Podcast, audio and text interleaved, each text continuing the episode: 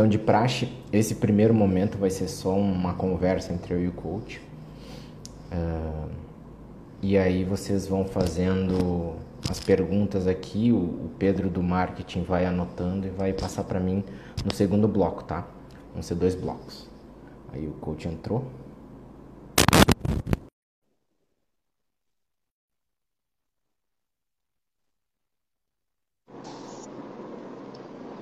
Olá, coach. Olá, Rodrigo. Tudo bem? Tudo bem? Consegue me escutar direitinho? Tá tudo bem? Isso, Você me escuta bem? Eu escuto, escuto. Eu vou explicar mais ou menos como é que a gente vai fazer. Esse primeiro bloco a gente vai conversar, tá uma conversa uh, normal, assim, entre eu e tu. E aí no segundo bloco a gente vai pegando as perguntas aqui que o pessoal vai fazendo e vamos responder. Se não tiver perguntas, a gente continua a conversa. A ideia é um papo bem, bem descontraído, sem aquela estrutura fixa e, e né, regradinha, tá, coach? Primeiro, eu, eu gostaria de te apresentar para o pessoal, tá? Porque da minha parte é uma honra. Eu não sei se conseguem entender direito assim o português. Se, se não conseguir entender, eu posso falar mais, mais pausadamente, né? Mas não, não, certamente já, já, deve estar acostumado, né? É, eu entendo. É. O problema é para falar, né? Aí tem uma mistura de espanhol com português, então. Não, mas o pessoal, o pessoal está acostumado. A gente, a gente tem, tem bastante casos aqui no, no Brasil, né, de, de, portunhol e inglês, né? Então o pessoal mistura bastante. Tá então, para mim, tá, como eu tô, tô no futebol americano desde 2013, tá? Uh, aqui no Rio Grande do Sul, isso daí é bastante tempo, né? Tem gente há mais tempo que eu no futebol americano, mas para mim é uma honra estar tá falando contigo Pessoal, esse é o coach Ariel San Martin. Eu não sei se eu falei certo ou errado, minha pronúncia, enfim. É. Coach Ariel, ele é head coach do Erechim Coroados, tá? Só que o coach Ariel, ele tem um currículo muito extenso. Então, para mim, como amante do futebol americano e entusiasta do futebol americano no Rio Grande do Sul, né? Porque a nível brasileiro, a gente não, eu, eu principalmente não, não, não atuo, só no Rio Grande do Sul. Então, o, o coach Ariel ele está no futebol americano desde 1999, só que ele começou na modalidade de flag, né? Se eu não me engano. Eu peguei ali do teu currículo, tá, coach? Mas pode me, me pode me, me cortar aí se eu estiver falando besteira. Uh, em 2005 passou para modalidade full pad, tá? Uhum. O coach Ariel ele é uruguaio. Ele foi o primeiro jogador escolhido no draft da Lufa, que é a, a, a Liga Uruguaia, né? Ou é a Confederação Uruguai? Não, é Liga, é Liga. É, Lufa, é Liga, Liga, Uruguai. Liga Uruguai. Isso. Em, em 2005 pelo Barbarians. E o Barbarians, me corrige se eu estiver errado, é um dos maiores times do, do Uruguai. Se eu não me engano, a última vez tinha ganho sete vezes seguido né, o, o torneio uh, nacional né, do Uruguai. Sim. Exatamente. E, então, o primeiro torneio da, da modalidade Full Pads nacional foi, foi vencido pelo Barbarians. O coach Ariel jogava pelo Barbarians, foi MVP da final e melhor jogador ofensivo do torneio. Correto, coach? Verdade. É. E, e tu atuava como running back, isso? Eu jogava assim. No, no princípio eu comecei jogando como fullback e outside linebacker, mas é, como a gente conseguia correr certinho, então mudamos para o running. E tem mais uma coisa que eu gostaria de falar do coach, é que o, o seu currículo é muito extenso, tá, coach? Eu vou resumir é aqui pro pessoal. É, o pessoal que quer ver o currículo do coach, vai lá na página dele no Facebook. A, a coach, é, deixa eu ver o nome direitinho. Coach, é, Head Coach Ariel São Martin, lá no Facebook. Tá bem é. direitinho lá todo o currículo dele e é bem extenso. E eu só queria falar duas coisas. Ele fez os dois primeiros TDs, tá? os dois primeiros touchdowns da primeira partida internacional da América do Sul. Olha, olha, olha isso. É, é um marco, olha. Tá. Eu, eu, eu encerrei a minha carreira como running back sem ter feito um TD, então eu imagino. É, e, e, o coach Ariel, é, ele é o maior pontuador da seleção uruguaia da história recente da seleção uruguaia. Então, convenhamos, a gente está falando, a gente tá falando com uma lenda viva aqui. Eu, eu, eu me sinto honrado, Cult. É que eu já estou velho, né? Já sou uma legenda, já sou por idade. não, velho não, velho não. Agora, agora, agora por trás da. como coach, né? Uhum. Agora não, né? Faz tempo que. Já, aí. Como atleta, a gente já procurava ajudar com as gerações novas, né? Porque a gente sempre foi muito ciente disso, né? Que precisamos renovar, entendeu? A gente já começou velho, né? Eu já tinha 19 anos quando eu comecei a jogar futebol americano. É, eu comecei com 20, 26. É. Então, tipo, a gente estava ciente, né, que a carreira nossa vai ser corta. Tem gente da minha geração que ainda está jogando, né? Mas é, sempre, sempre, desde o começo a gente procurou ajudar os, os mais, os mais novos para ingressar no esporte, né? Porque o esporte é muito bom. Então, é, sim, a carreira como coach começou cedo, né? Praticamente uns cinco anos depois de que eu comecei a jogar. E se eu não me engano aqui, eh, no, no teu currículo diz que tu foi o, o, o precursor ali da, da, da, da categoria sub-20 da, da, seleção do Uruguai, né? Sim. É... Sub não, sub-21 ou sub-20. Não sub-20, começou com sub-20, sim. É, sub-20. A questão é que primeiro, no primeiro, primeira parte da, da do trabalho com os menores, né, com os novos, não deu muito certo, né? Foi trabalho que não foi feito ótimo, né, por parte da muita gente, né, me incluo também, né. Então aí isso é que terminou acabando, que era flag, os meninos jogavam flag. Aí eu, uns quantos anos depois, eu comecei de novo com a trabalhar com os meninos, né. Eu falo meninos, mas já tinha uns 17, 18, 19 anos, né. Sim. Meninos grandes já. Então, é, eu fui para apresentar o projeto para a Lufa, né, que, onde eu ia trabalhar com tudo isso aí, com todos os meninos, e para eles me apoiar, né, de algum jeito. Então, foi assim que a gente começou a trabalhar com dois caras chamavam, dois times distintos, né. Um se chamava Michael Ellis, outro chamava, que é uruguaio, né, só que tá, o nome dele é britânico. Matias Garay também, que foi o cara que ele jogou nos Estados Unidos então aí a gente começou a trabalhar com a seleção. Né? Pegamos moleques de outros times e começamos a trabalhar certinho eles. Tá? Essa geração que a gente trabalhou foi a que fez a diferença é, no, nos últimos 10 anos lá, né? A gente conseguiu fazer um trabalho muito bom com eles. É, não estou falando do, do, meu trabalho só, estou falando do trabalho do staff que trabalha comigo lá, né? Eu fui o precursor das coisas, né? A gente nunca trabalha sozinho, né, coach? É. Tem vezes que sim, né? Mas a maioria é, Muitas não. vezes sim, né? Mas eu, eu gosto de ter um staff perto de mim que, que pense como eu penso e, e desenvolva as atividades como eu gostaria que, que se desenvolvesse, né? Mas a, a, realidade aqui no, no Rio Grande do Sul sabe que, que é bem cruel, né? Às vezes é um, um coach tentando desenvolver um time inteiro. É. Por isso que a gente anda mais lento, né?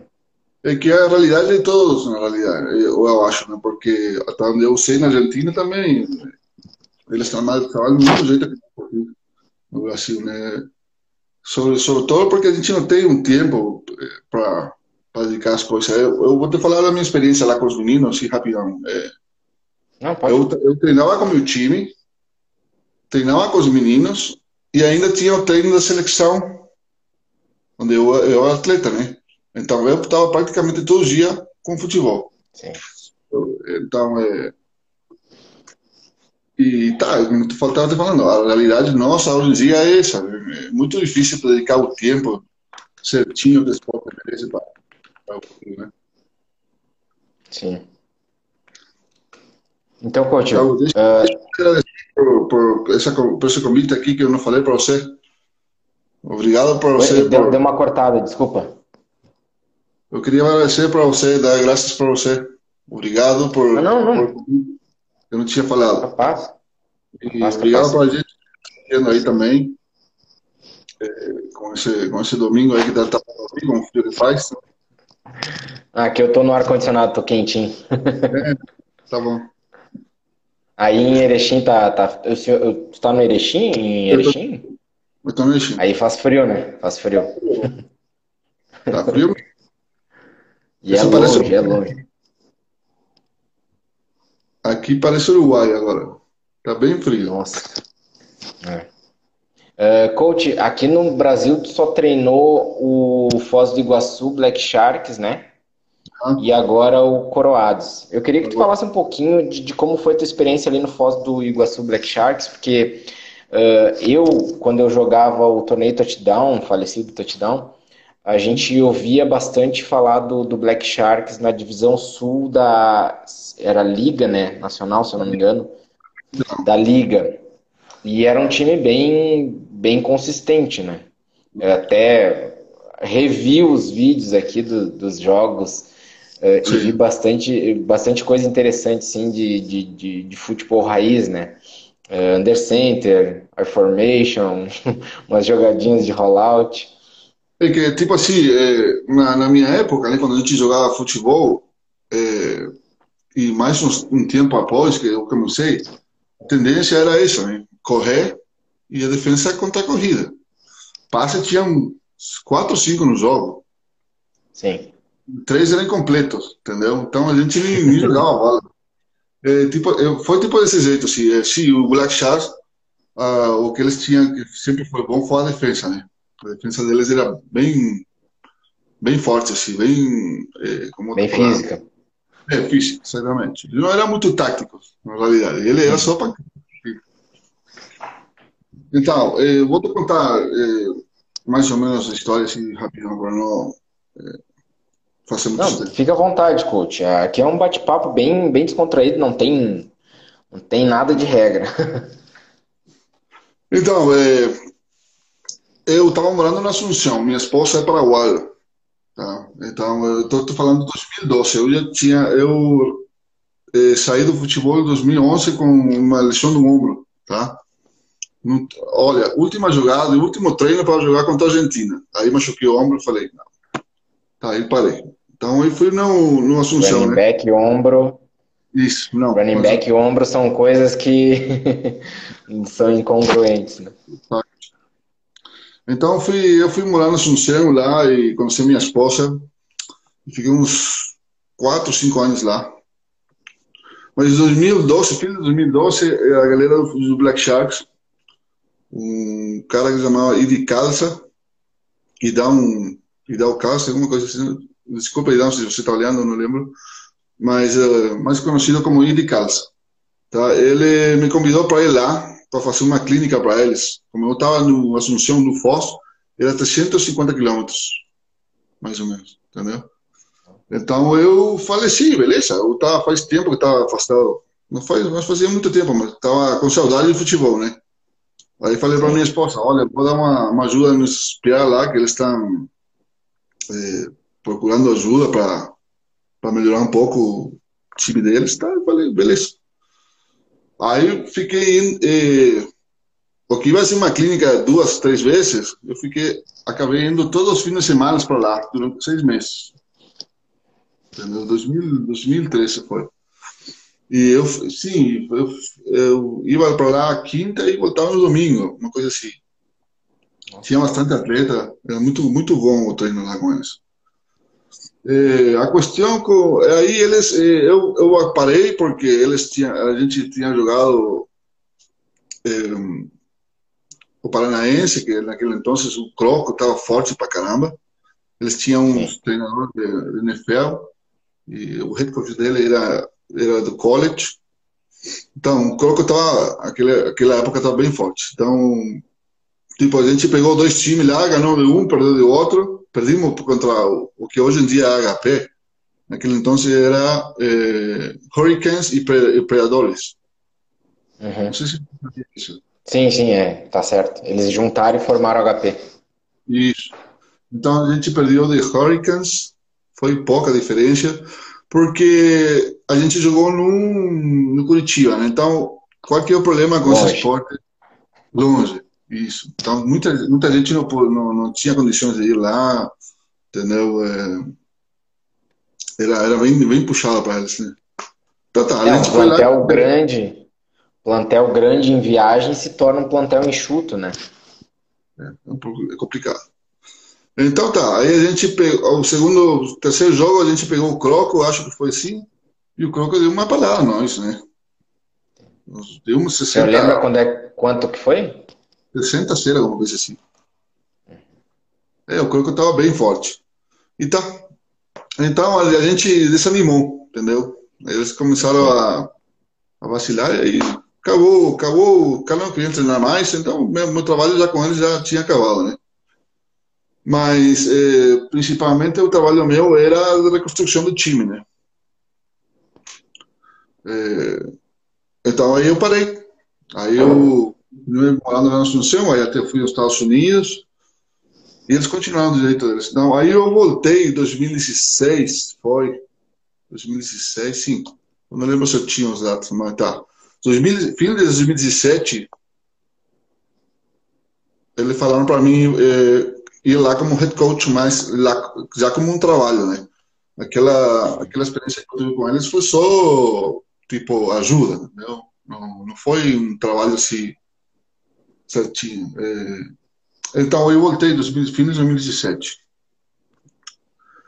Eles estavam é, mermados, não sei se vocês entendem o, o término, é, eles estavam muito mal o meu trabalho lá ia ser praticamente de zero, né? Porque os caras que são bons, que estão lá, já estão velhos, né? Sim. Então, foi um processo que a gente começou lá a trabalhar com, praticamente com um cara novo, sem, sem experiência, né? Praticamente. E procuramos, a gente jogou o Paranaense, não foi bom, a gente procurou, jogamos contra, eh, no, na BFA Acesso, né, que foi em 2008, também, cara, não, não, não deu certo. Não, os caras não, não conseguiam. É, é, muito difícil quando você está na reconstrução do time pegar times como, por exemplo, naquele então a gente pegou drones, é, pegamos chacais lá no, no Foz. É, foi o ano, inclusive, eu acho que o Chacais foi campeão, né, da Copa Sul. Nossa, e, não, não é, acho que sim. Acho que ele foi uma revelação, uma coisa assim. É, o Chacais estava bem, estava bem. Isso. É, os drones tinha os dois americanos, tinha o, o, o, J.D. Watson e o, o, Como que é o nome do outro? Não lembro. Corey Watson e J.D. Crandall. J.D. Isso. E aí os caras fizeram a diferença né, no jogo. E nós, é, uma, uma das brigas que, que sempre tem no fósforo é a questão do QB. É, o QB é muito importante, né? Se a gente não, não procura treinar certinho, não vai ter evolução, entendeu? Então, tá, sempre foi um problema lá. Por mais que eu procurei, eu, eu tenho capacidade de treinar um QB, eu também joguei QB, então, é, mas não, não deu, não deu. Aí tá, teve uma, uma campanha ruim, e uma das coisas que tem de, de, diferença com a mentalidade desse esporte, que quando a gente tem uma campanha ruim no futebol americano, tem que esquecer e tira o pó do, do ombro e vai para lá, vamos lá, vamos continuar, entendeu? E, lamentavelmente a gente, a cultura a gente lá não, não deu, entendeu, para fazer isso. E tá, e tinha outras coisas mais aí, mas não, não, não, não há nem para falar. Mas tá, essa foi uma experiência basicamente com os Sharks. Sim. Eu, coach, eu, eu só queria te, te interromper rapidinho uh, e fazer uma pergunta que eu, que eu tirei dessa, desse teu relato aí, que é, é uma realidade que não só eu, nem tu, eu acho que é de todos os coaches, de todos os times do, do Brasil, da América do Sul, é como motivar um time que está recém começando. Uh, por exemplo, eu tive uma experiência uh, no Lions, era um time bem jovem, tá? O, o Lions ele está hoje fundido dentro do Pumpkins, tá? Pumpkins é uma mistura de, de vários times aqui do, do, de Porto Alegre. E o Lions era um time iniciante que, que vinha de uma fusão de dois times uh, no pads, tá? Okay. E era uma gurizada bem jovem e eu tentei trabalhar sempre com eles isso de tipo, olha, a gente é um time recém-formado, estamos começando, então não se preocupem em, em, ganhar jogos, se preocupem em jogar bem o futebol americano, para e uh, galgando os passos um por vez, sabe? É que eu vejo muito, a minha opinião, tá? Eu vejo muito time iniciante, tá? Uh, querendo, ah, eu montei time hoje e amanhã eu quero ganhar dos Soldiers, por exemplo, de 100 a 0, entende? Ou ah, amanhã eu vou contratar dois americanos e, e minha vida vai estar tá, vai tá feita, sabe? Sendo que o que eu penso do futebol americano é se eu vou formar um time, eu tenho que, desde o começo, a base, o início de tudo, técnica, flag, uh, material humano principalmente, né? E trabalhar isso. Só que, enfim, o pessoal quer jogar. Entende? O correto seria para mim, ah, vou formar um time, eu fico um ano só treinando técnica e tática, mentalidade do pessoal. Só que a gente vê que a realidade é diferente, porque o pessoal quer jogar. Então o, o time às vezes uh, entra numa competição, uma furada, uh, para tomar 60, 50 a 0, por quê? Porque os players querem jogar e o time, para não morrer, né, precisa de uma competição. Então, como aliar essas duas coisas? Eu quero eu, né, deixar os players jogarem, porque para motivar eles a continuar na equipe, para a equipe não morrer, e como motivar eles, ó, a gente vai perder de 50 a 0, entendeu? É, é uma questão bem difícil, né? Porque, como você falou, tem muita gente que está passando por esse processo, né? Mas basicamente, questão, eu acho que é a questão da cultura, né? É, se vocês levam isso no futebol, é, soccer, né, que a gente conhece, é, a gente pode até dar uma briga para um time que já tem experiência, né? Porque já a gente nasce com esse esporte, mais ou menos sabe pegar no, jogar a bola no arco, entendeu? Sei lá, alguma coisa. Mas nesse esporte, você precisa de um processo muito importante. Primeira primeira parte é o processo físico que ninguém quer fazer. Essa é uma realidade. Porque eu, eu te garanto que o, os times que estão hoje fazendo a diferença são os que, tá, os que estão fazendo isso acontecer. A preparação física. Nesse esporte, é como se fosse uma, uma luta de MMA. Se você vai se treinar, você vai apanhar, né? É a mesma coisa aqui. Então, eu acho que uma parte do processo importante é essa questão de fortalecer o físico, né? Porque por mais que você não seja o melhor jogador ou tenha a melhor técnica, pelo menos vai ter força para se defender no campo, entendeu? Eu acho que essa é a primeira parte.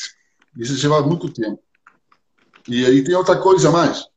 Os caras que acontece com todo mundo, cara que são novos e não tem muita noção do que é esporte, é, lamentavelmente lesiona, né?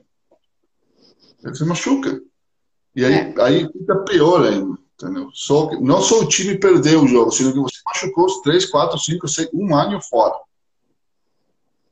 Então, é, a gente tem que aprender a respeitar o processo. Né? E a gente, como treinador, uma das coisas que tem que fazer é isso, fazer a galera respeitar o processo. Tá? E um dos processos também é perder. Você não vai continuar. Qualquer coisa que você faz na vida, por primeira vez, você não vai ser o bom. A não ser que você seja um prodígio, entendeu? A não ser que você. É. É, não sei, seja um fora de série, entendeu? Não vai ter, não vai ter. Time que acha, pessoal que acha que vai jogar um, um esporte que, que é, é, é difícil, o esporte é muito difícil, tanto física, mental, como todo. E vai sair tranquilo, tá errado. Não é uma realidade. Então você tem que precisar, além de preparar o físico, tem que preparar a mentalidade, né? Como que você vai enfrentar aquela coisa. E sim, todo mundo quer jogar. Isso é indiscutível. Todo mundo que coloca o capacete quer falar, oh, agora eu quero a bola, eu quero anotar, eu quero fazer um touchdown. Mas de aí a que isso aconteça, vai passar muito tempo, entendeu? Então, não tem, não tem outro jeito que respeitar os processos. Véio primeiro processo é o processo físico, o segundo o psicológico, o terceiro é no campo. Aí, se você está forte nos primeiros dois, o terceiro não vai ser tão ruim. Se você está ruim nos outros dois, tchau, acabou com você. É, é a tríade é. que eu sigo também. É, eu acho em que coach, Sim. Eu, eu, eu, eu tava percebendo a tua fala ali, tu falou em processo, né? Uh, e o que me o que me deixa meio que cabreiro, tá? É com a pulga atrás da orelha. É o seguinte, como que porque eu penso que tu foi lá pro Foz do Iguaçu, né, Black Sharks e, e montou, né, tornou o time com uma filosofia, um sistema e tal. E como eu, eu, eu, eu fico pensando nisso, tá? Porque já me ocorreu, eu, eu não sou, desde 2013 eu já passei por três, quatro times. Então, o que a gente percebe é o seguinte: a gente sai de um time, deixa uma estrutura montada, uma filosofia montada que as, por muitas vezes é só continuar e, e evoluir e melhorar. E aí, por muitas vezes, os times eles preferem uh, apagar aquilo dali e, e recomeçar do zero. Eu, eu, acho que por muitas vezes também uh, isso é um fator determinante para aquilo que a gente estava conversando de né, de, de, de motivação. Isso. Né? É tá verdade. Sempre começando do zero. Eu vou te falar da minha experiência com o meu time no Uruguai, tá? Porque eu não tenho, no, no, no, o tempo não deu para eu continuar com o processo no Sharks, tá? Eu comecei jogando no, no Barbarians lá, né? Que é o time é, onde eu, onde eu cresci, né? Onde eu comecei o, o futebol certo. O Barbarian foi montado por uns caras que eles eram veteranos, já eram velhos, né? Caras que são muito bons. Aí eles foram, ganharam a, a primeiro, primeiro torneio, foram nos finais do segundo, eu acho assim, e eles já falaram, não, já acabou para nós, já foi, é muito trabalho, você sabe, né? É, se você está como head coach ou na diretoria de algum time, futebol americano cansa muito. Então eles, isso. Então eles se afastaram, né? E aí fiquei eu trabalhando como como um dos experientes no time, né? Fiquei eu com um mexicano, que o nome dele é Carlos Solis, um dos meus melhores amigos lá agora. Naquele então não era meu melhor amigo, era uma briga constante. É, mas agora sim. Acontece. É, acontece. Então eu peguei a defesa e ele pegou o ataque, né? Então eu. Cara, como eu sempre tinha tempo para dedicar para o time, eu, eu tipo peguei a maioria da, da responsabilidade do time, entendeu? Eu não era o head coach, eu era um treinador mais, né? Mas também além disso jogava, né? Acho que aconteceu com você, aconteceu com qualquer outro né, cara que está hoje em dia como treinador. Então, velho, eu tardei uns quatro anos, três, quatro anos em, em colocar num time que estava em reconstrução de novo em colocar as coisas certas na cabeça, entendeu? Hoje em dia, eu posso falar para você que o Barbarians é um time que é inquebrantável, velho. Tá entendendo? Você pode estar ganhando deles uma diferença grande e eles vão com você. Eles vão, eles vão, eles vão, eles vão. Não cansa, entendeu? Porque eles têm aquela mentalidade instalada. E esse foi uns quatro anos que deu.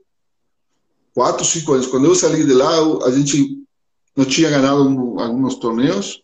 Aí, quando eu saí, a gente ganhou o último torneio que eu ganhei com ela. Tá? Aí eles começaram a ganhar tudo. Tudo, porque, olha, eh, a gente que ficou lá treinando, o, o, a galera, era uma gente que se tinha criado com nós, entendeu? Continua a mesma mentalidade. E esse, esse deu, hoje em dia, um dos melhores times do Uruguai. E aqui no Brasil tem muito time bom, mas eu gostaria de um, um dia de misturar os dois times, Barbadas com o time brasileiro, para vocês ver como que é o futebol lá. Entendeu? Eu, somos, somos pequenos, mas somos guerreiros, velho.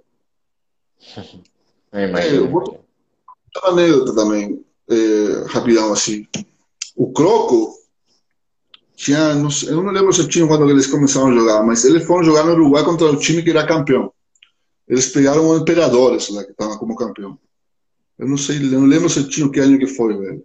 Eu o Nilo Tavares lá como presidente. Tomaram uns 40 pontos. Tá? E eles têm até agora, eh, a gente que é velha, né, da minha idade, né, sim, eles falam que eles, quando foram jogar lá no Uruguai, mudou o esporte, mudou o, o futebol americano deles, entendeu? Aí eles como que entenderam como que é a coisa, atleta, né? E aí eles começaram a ganhar tudo também. Então, é, o Barbarians, como eu estava falando, o Barbarians continua com o processo que a gente fez durante 4, 5, 6 anos. Entendeu? E a Barbarians hoje em dia é imparável. Lá no Uruguai. E se você Parece joga tão amanhã... simples, né, coach? Desculpa. Parece tão simples essa fórmula e é. gente, muitos não seguem, né? É, é sentido comum, velho. É, tipo assim, se você tarda tanto tempo em construir um time, por que, que você vai querer começar de novo? Só porque você não gostava do outro treinador? Ou porque você achava que alguma coisa estava errada? Não sei lá. Continua com o que já está feito. Procura é, colocar tuas coisas, tua ajuda dentro do que já está, já era, entendeu? Porque senão não adianta. É, é até mais difícil, né? Tu, tu refazer tudo do zero. E e olha, eu sempre falo para a galera assim, ó, ó, é uma coisa bem ruim, mas é a realidade. É, como que eu posso falar para você? Ninguém é imprescindível, entendeu? Amanhã está você, amanhã está outro, uhum. Amanhã tem um running, amanhã tem um coreback, amanhã tem outro, amanhã tem um coach, tem outro, outra diretoria. Então, procura deixar as coisas positivas dentro do time, entendeu? Porque amanhã você não vai estar lá. E como que você vai ser lembrado para a gente aí é importante, né? É o que eu sempre falo uh, em todos os times que eu passo, que o, as coisas que eu monto, eu, eu, eu, sou fui coordenador ofensivo por bastante tempo, tá, coach? Esse é meu primeiro ano como head coach. Uh, e, e, sempre, sempre, em todos os times que eu passei, eu, eu procurei deixar uh, as coisas que eu fiz ali e falei para eles: olha, se vocês continuarem com isso e, e mantiverem, evoluírem, uh, tá tudo em casa. Fica tudo, tudo bem certinho.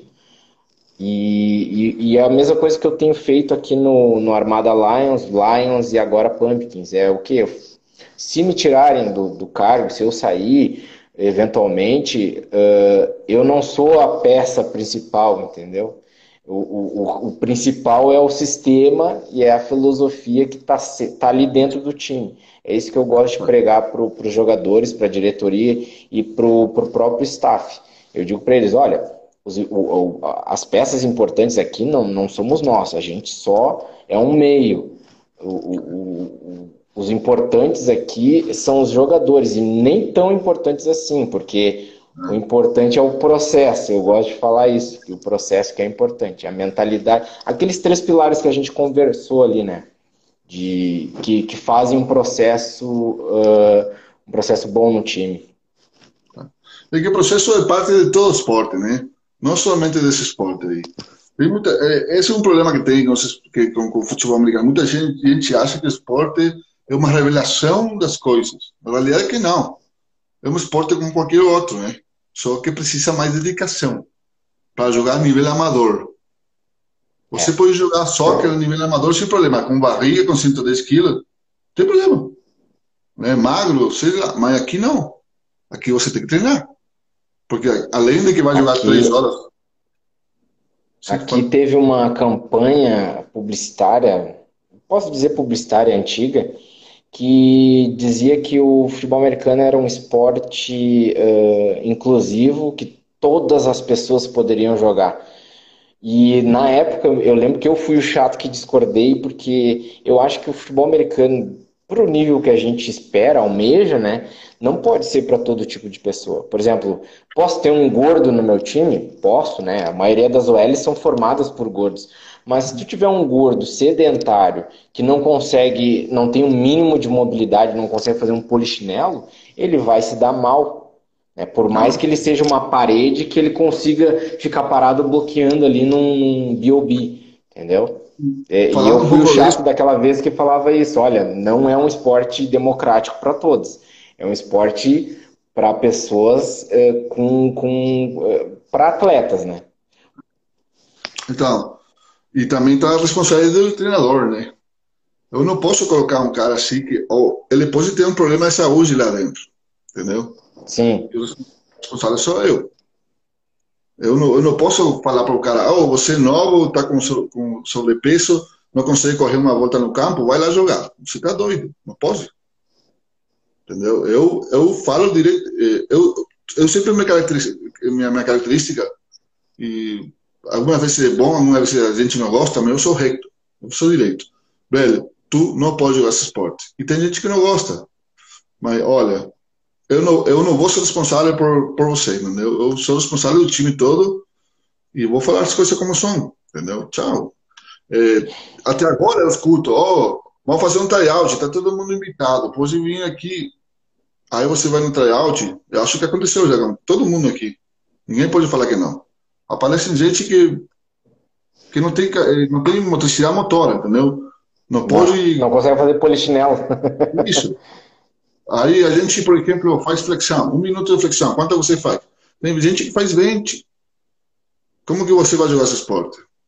Olha, você tem condições? Ok. Se você tem condições, você vai ficar um ano treinando. Aí, se você der certo, aí você vai. Entendeu? Mas é uma questão que a é, gente... É, o, pessoal, o pessoal, ele entra no time, né, via tryout, né, e espera que vai jogar no próximo jogo. Aqui no Rio Grande do Sul, pelo menos é essa a realidade. E, e eu, eu gosto de cortar essa, esse embalo do pessoal e digo, olha, só se tu for um, um, uma estrela, né, um prodígio, para chegar do tryout em dois meses tá de titular, de starter, porque não é assim que funciona. O, o que isso a gente que percebe... Isso que acontece com os gols. Isso que acontece com os golos. A gente tem uma necessidade de gente forte, assim, dos golos, os caras pegam o primeiro cara que vem com 120, 130 quilos e colocam lá. Entendeu? Então, é. eu acho que a gente tem que ter cuidado com isso aí. Entendeu? Sim, sim. É, o, o a, ali agora no, no Pumpkins aqui a gente formou um time de desenvolvimento, né? É. E eu falo pro pessoal o seguinte, olha, vocês esqueçam que vocês vão ter contato com bola por um ano. Eu tô ensin... eu tava né, ensinando porque a gente parou, suspendeu os treinos, mas a gente fez dois treinos e foi só motricidade eh, de corrida. Uhum. Tá? E dois treinos a gente sabe que não, não se consegue fazer pegar a técnica direito, né? Os uhum. próprios americanos eles treinam todos os dias durante a infância toda, a adolescência toda, para conseguir pegar essa técnica. A gente espera que em um ano, em, treinando só domingo, a gente vá conseguir uh, ser bom tecnicamente, né? Eu, eu digo que para um jogador mediano se tornar um jogador bom, assim, uh, treinando técnica uma vez por semana, no mínimo uns três anos, assim. É. E que, cara, tem muita coisa, né? É, tem gente que tem capacidade, por exemplo, bem, no Uruguai aconteceu que tem gente do rugby que vai jogar lá. Sim. Né? Então, os caras praticamente não precisam nada, praticamente precisam de regras e alguma que outra coisa mais, né? Mas do jeito que a gente faz aqui no futebol americano, é tipo, a gente precisa gente. Os times precisam gente. Vamos pegar tudo que a gente tem. E aí procura fazer eles jogar. E, cara, muitas vezes o time fica ruim por causa disso. Porque aconteceu com, comigo, eu posso falar, com os Sharks, né? A gente foi fazer um tryout e pegou todos os caras que estavam fazendo tryout. Eu falei, fiquei tipo, ó, oh, não, não pode. Mas não, a gente precisa de atleta. Beleza? Então vamos pegar. Mas aí acabaram, acabaram jogando eles. Entendeu? Porque todo mundo se uniu, porque o time tava ruim, então. Mas, cara, e esses caras dão muito trabalho. Muito, muito, muito trabalho. Muito. E aí pode chegar na hora e não dá é, certo. Até porque no, no, no treino, né, a gente resolveu dividir. O que acontecia nos anos anteriores é que o pessoal entrava no, nos tryouts e participava dos treinos junto com o pessoal já mais avançado. E, e é bem ruim isso. Porque tu tá passando um, um, drill e aquele drill ali, todo mundo fazendo na excelência, e tem uma pessoa que não consegue a motricidade simples do drill, né? Que, por exemplo, um cutback, não consegue nem correr direito, e aí tu tem que parar tudo que tu está fazendo, parar de observar os teus jogadores principais para dar atenção para aquela pessoa, até pelo risco de lesão, né?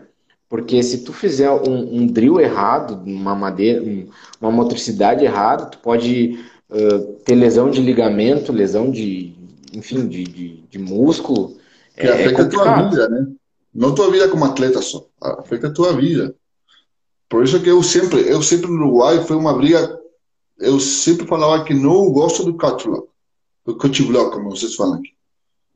Entendeu? Porque eu acho, no, no meu critério, muita gente vai diferir, vai falar que não, que não tá certo, mas eu falar igual.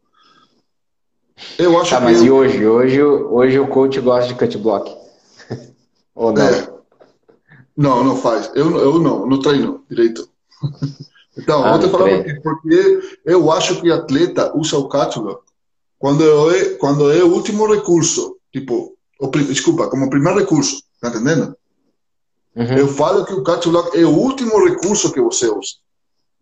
Eu falo, eu falo, eu coloco nas mãos onde tem que colocar. A gente que usa o cut block em excesso é porque não sabe bloquear. Tá entendendo? Eu acho que eles têm que aprender a bloquear. Primeiro, bloquear do jeito que é. E segundo, última opção, quando já não tem mais, aí vai o coach. Entendeu? Por quê? Por que, que eu estou falando isso? Se fosse NFL, se fosse college, vai lá, não acontece nada. O cara machuca o joelho, Sim. vai lá, tem tudo pago. O cara não tem que trabalhar, não tem que fazer nada, entendeu? Aqui a gente tem que, entendeu? Sei lá, tem gente que trabalha com estudo, né? Tem gente que trabalha no escritório, mas tem gente que trabalha no físico, é, tipo ofício, carpinteiro, é, pedreiro, sei lá. Machuca um joelho, o cara tem problema sério, entendeu? É que muita Porque gente eu... ensina a técnica do cut block errada, né, coach? É, além disso, né?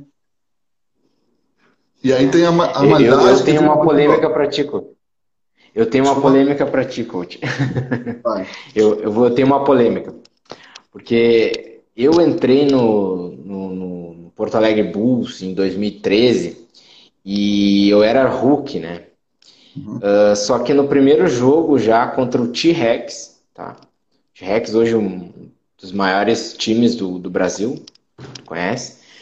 E só que naquela época o T-Rex ainda não era essa dinastia, essa dinastia que eles são. E, mas era um time excelente fisicamente e tecnicamente, tá? E aí eu, faltou running back e eu acabei indo.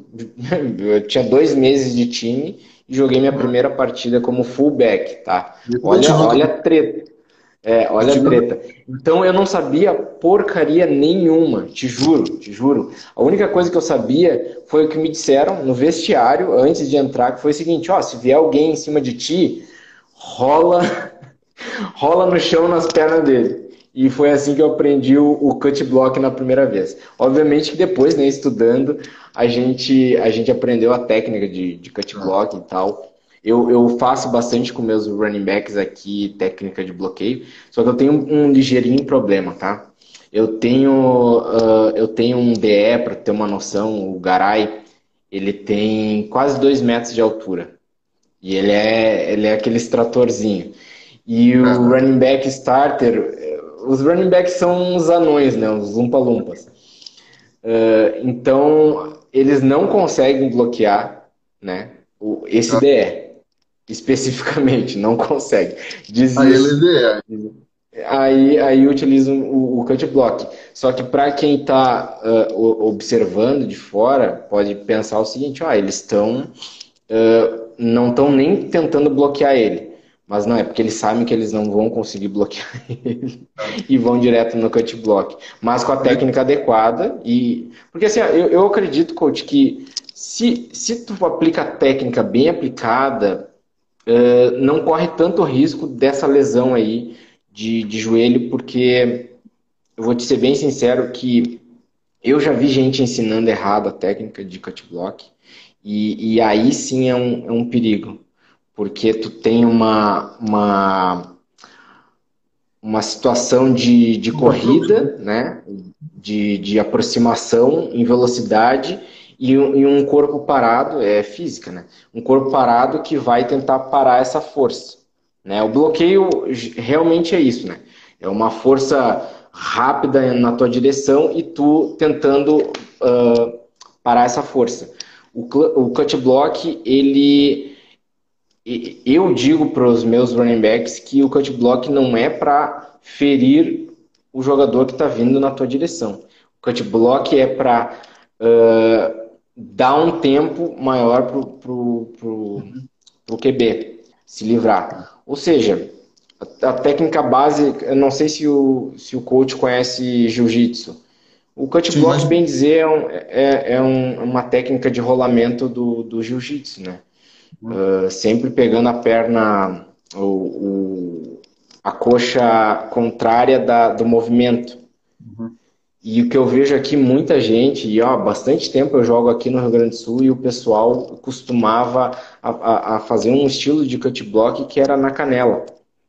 É. E ali, aí eu acho muito temerário. Aí eu já vi lesão assim de, de pessoa quebrando a tíbia por causa de um cut block mal dado. É. Então. É complicado, é complicado. É complicado. Então, aí também tem outra coisa para os árbitros. Como que o árbitro vai saber se está bem feito ou não? É todo problema com essa, com essa, com essa técnica aí. É, aí também tem outra coisa, tem a maldade, gente. Porque assim, ó. Sim. Os caras. Tem, tem muita gente na linha que não consegue separar as coisas que um esporte com, com que é pancada, entendeu? Eles estão numa briga. Quem machuca primeiro perde. E tipo, desse jeito. Eu já escutei falar muita coisa assim no respeito. Então, eu não, eu não quero que ninguém, nenhum dos meus atletas, tenha a mínima mentalidade, a mínima ideia de fazer uma coisa desse jeito. Então, eu automaticamente elimino o coach block. Tá? Não faz. Sim, não faz, não faz. A única condição que a gente pode usar, no teu caso, que você era um running man, é se você é um running back de 80 quilos, 90 quilos, plantar um DE, um tackle de 120.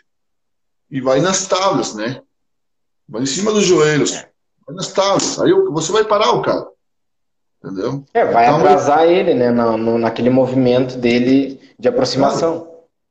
Isso. A ideia, a ideia toda não é fazer a pessoa se machucar, né? No, no cut block. Que eu, eu, eu, eu, eu, quando eu comecei no futebol americano, eh, eu fui mal informado que o, o cut block seria para machucar o defensor, entendeu? É. E eu sei que é totalmente errado, mas para tu ver como a gente vem engatinhando uh, no futebol americano erradamente, né, erroneamente, desde 2013, que é o que eu tô. Né? Então, antes de 2013 também devia ser assim a informação. Mas eu, eu, eu até dou um crédito não um crédito, dou, dou uma desculpa para isso pela falta de informação que tinha naquela, naquela época. Que naquela época a gente tinha pouco material e o que a gente mais via era o que? Vídeos na, na deep web de, de futebol americano com uma internet horrível, né? Então, é, era, é, era aquele disse que me disse, ah, eu conheço um cara que sabe, que, conversou com uma pessoa que sabe que é amigo do tio do fulano que jogou no high school, entendeu? E, e é assim que se formou aqui no Rio Grande do Sul. E, Mas, oh, e agora que a gente, a gente vem com mais técnica. Oi, coach? Desculpa. Não, que se a gente compara a, a quantidade de vezes que a gente que no, no college, no, no NFL, os caras fazem o cut block, comparação no Brasil é absurdo.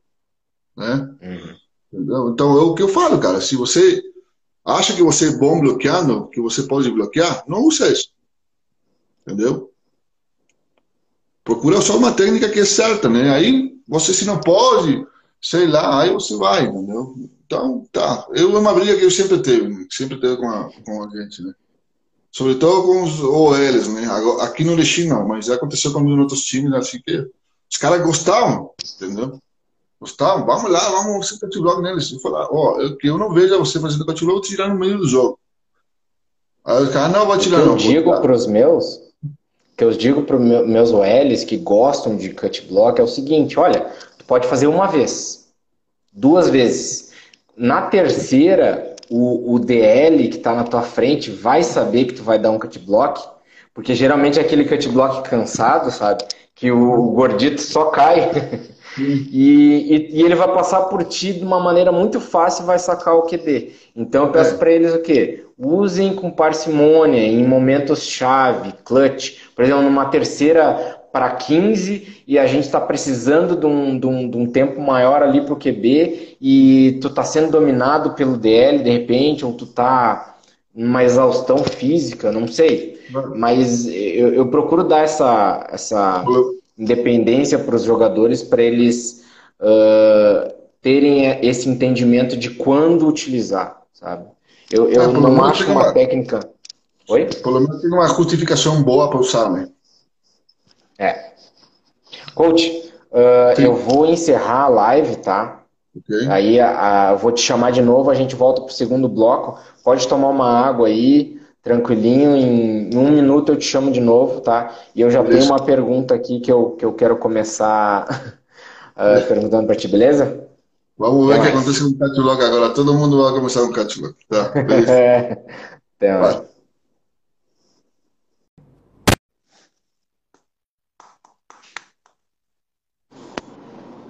E aí, coach, tudo bom? Então, vamos seguir? Uh, eu vou começar com uma perguntinha. Não é perguntinha, né? Eu queria que tu, tu começasse uh, falando sobre como surgiu. Como o, o coach Ariel foi parar no, no Erechim Coroados. É... Então, eu como não sei se vocês sabem, eu sou pai de dois, tenho dois filhos, tenho um de três anos que o nome é Enzo, o outro o nome dele é Igor. Então, é assim, o Igor tem sete meses agora. Eu, quando estava no Foz, minha, minha esposa ficou grávida, então aí acabei voltando para o Uruguai por diversos motivos, né? É, eu que eu fiquei lá um tempo. É, e tinha, e tinha um convite do time também do São Paulo para ir treinar lá. Mas é, primeira coisa é que eu não gosto muito das metrópoles. É complicado. É, complicado. Segundo que eu tava, minha, minha esposa ainda, tá, acho que o Igor tava com um mês, alguma coisa assim, tava bem pequeno, entendeu? Então não dava para ir morar tão longe assim com, com um piazinho, então não deu. Aí um dia o, o pessoal do, aqui do Erechim, o, especificamente o Ryan, não sei se você conhece, né? Claro, tá no meu, tá no meu scout. um bom wide receiver. Bom não, ótimo, excelente. Melhores estamos aqui. Então, é, ele me ligou lá, foi, começou a falar do projeto que ele tinha aqui. Eu, eu, na realidade, eu não sabia nem onde era Erechim, velho. Na hora que ele falou, eu comecei lá, fui no Google Maps, aí eu sou ignorante, né? Então, viu é... que era longe. aí, não, é perto. Para mim, é uma escada de foz. Aqui, aqui no Rio Grande do Sul a gente chama de longe. Então. É, sim, tá. Então, é, para vocês, Erechim é longe, agora entendi. É o Acre do Rio Grande do Sul. Mas é uma cidade muito boa aqui. Né? Eu gosto muito Sim. do Alexandre. Então, é, ele explicou para mim o projeto que tinha aqui, que, como estavam fazendo as coisas, quais eram as projeções que eles tinham, e um monte de coisa. A gente falou muito lá, tipo, namorado assim, praticamente. Sim. então, eu falei para minha esposa, né, porque aqui em casa a gente é um time esposa é atleta de, beach volley também, então ela falou assim, vamos de longe de novo da praia, de novo? Falei, tá, a gente foi no Miami, então ela estava feliz, tinha vôlei por todo lado. Sim. E lá no Foz também é, foi bom, porque lá ela conseguiu jogar tudo, né? Mas agora com o Igor nas costas não pode. Então falou, tá, vamos, vamos lá. Aí começamos a pesquisar se, se dava certo para morar aqui e tudo. Aí o que o Coroados ofereceu como ajuda para nós aqui, deu, deu tudo, que então, a gente veio para aqui. Entendeu? É, eu também já estava gostado do futebol, aí depois do Sharks, já estava como mais trabalho com futebol. Falei, não, não sei se tiro aí também. Mas tá, aí eu gosto dos retos assim, do jeito. Tá, e, e, e o que, que o coach encontrou aí? Eu quero a tua opinião. Aqui eu vou no... dar a minha sobre o, sobre o Coroados. Sobre o Coroados? É. Cara, eu, eu achei um time muito, no princípio, entusiasta. Não sei se você entende. Sim. Eu estava muito empolgado assim, com, com a questão de chegar de um coach, né? E muita gente aqui que é, é boa mesmo, assim, tanto tecnicamente como no administrativo, entendeu? Eu achei muito, muito legal como eles estão trabalhando. Só que tá, me encontrei no, no, no aspecto esportivo, me encontrei com é, com que é normal no Brasil, no, pelo menos aqui no, das coisas que eu conheço no Brasil, né? Falta de técnica, entendeu? Falta de conhecimento do esporte da, da, da galera geral, né? Tem, como te falei, tem muita gente que já tem experiência, que são bons, que, que já são este, bons fora do, do time, né? Tipo o caso do Ryan, o caso do, Will Fantin, eh, também tem outros outros piá também que jogaram em outros times aqui. Né? Tem bastante gente do drones, né, com mais experiência aí. Os drones, eh, como eles, eles eh, jogaram, iam a jogar o, o gauchão, né? então eh, acho que fizeram fusão aqui com os com a gente de Erechim. Também caras são bons, né? Eh, para mim, ponto de vista, assim como como treinador, também com as mesmas falências que muitos atletas aqui, entendeu? Muitos atletas de, de, de drones têm as mesmas falências que a gente que tem aqui, né? É, então, tá, meu trabalho, basicamente, desde que eu comecei aqui, é colocar processo na cabeça da gente, né? Basicamente isso. E o processo é, é longo, não é para todo mundo, é, é complicado, né? Eu sou uma é, pessoa muito. Eu sou uma pessoa Vou ser muito... bem sincero, coach. Tu tens. Eu acredito que tenha um material humano muito bom em mãos e Sim. é um pessoal com uma mentalidade bem interessante, tá? Digo isso porque eu já enfrentei o, o Erechim Coroados, acho que foi na Copa RS, se eu não me engano. E desde lá eu já, já falava, a gente foi um jogo que foi teve WO, mas mesmo assim a gente jogou só pelo espetáculo e tal.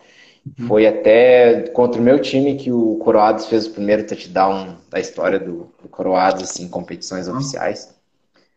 E, e quando eu voltei para Porto Alegre, eu falei, falava aqui com o pessoal, eu falei, olha, vocês têm que abrir o olho, porque esse, esse time de Erechim vai incomodar daqui a uns anos. Vai ser um dos dos, um, um, dos bons times que a gente vai ter no Rio Grande do Sul. E, e, e, e olha, eu, eu vou ser bem sincero, eu estava bem curioso para ver como é que o, o Erechim ia se portar nesse gauchão. Nós também.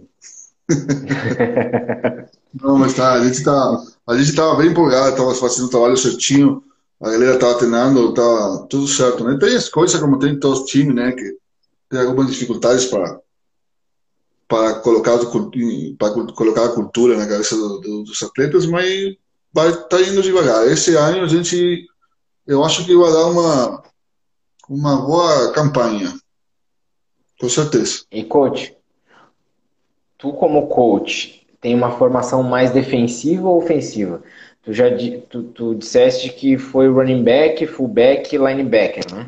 mas Isso. acredito que a tua carreira maior tenha sido como running back. Isso, na, na, realidade, quando a gente começou a jogar esporte, a gente jogava Ironman, que eu falo sempre pra gente, né? Para quem não sabe que é Ironman, a gente joga toda hora. Em todas as posições.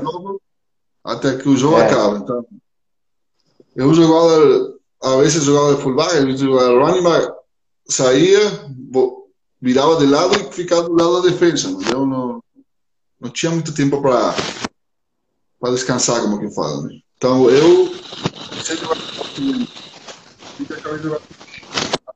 Miro. Então a questão é assim, o que tinha mais experiência na questão da defesa era eu. Por mais que eu estava jogando running back, né? Sim.